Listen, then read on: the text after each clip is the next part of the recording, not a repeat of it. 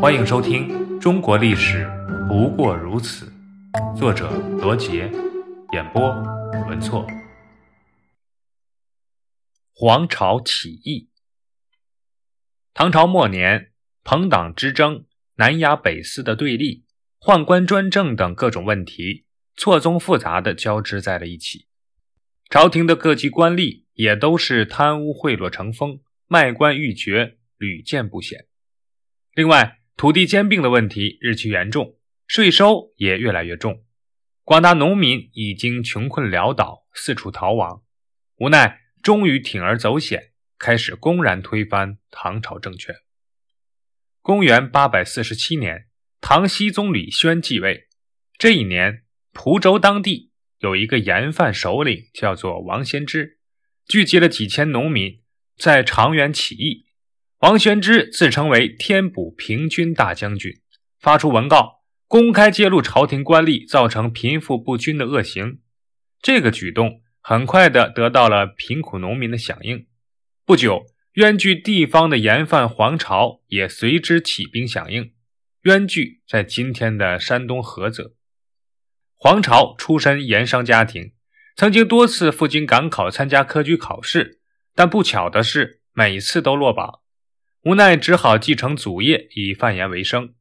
据传呢，他最后一次走出考场之时，胸中愤懑，便写下了一首《不第后赋菊诗》。没曾想，这首诗流传于后世。待到秋来九月八，我花开后百花杀。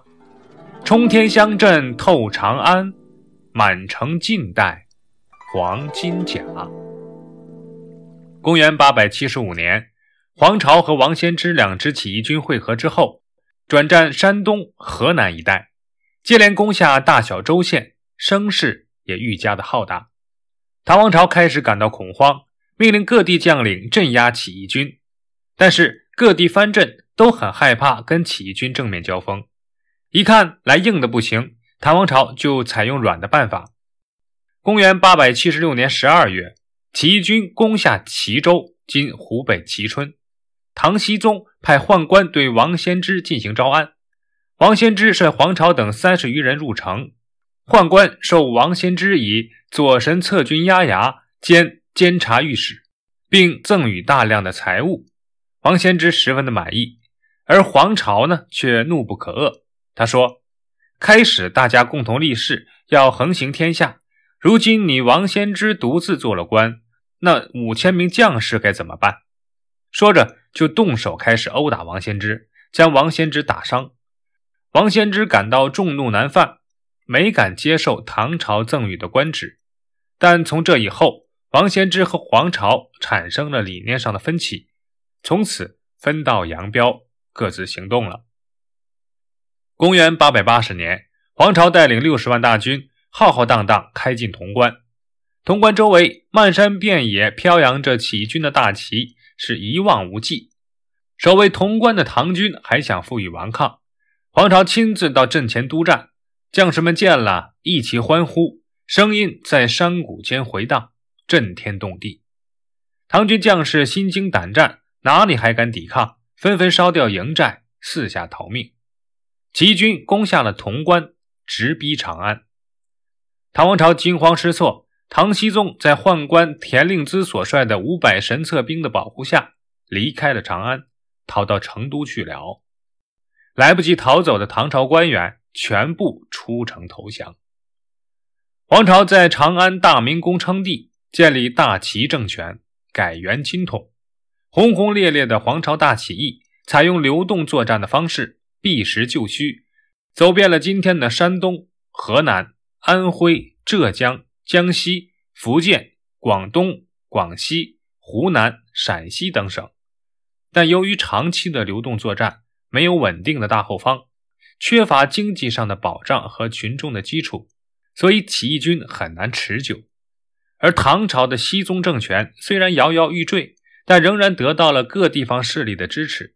熹宗到达成都后，就任命凤翔节度使郑田。为宰相兼京城四面诸军行营都统，郑田是坚决与起义军为敌的死硬派。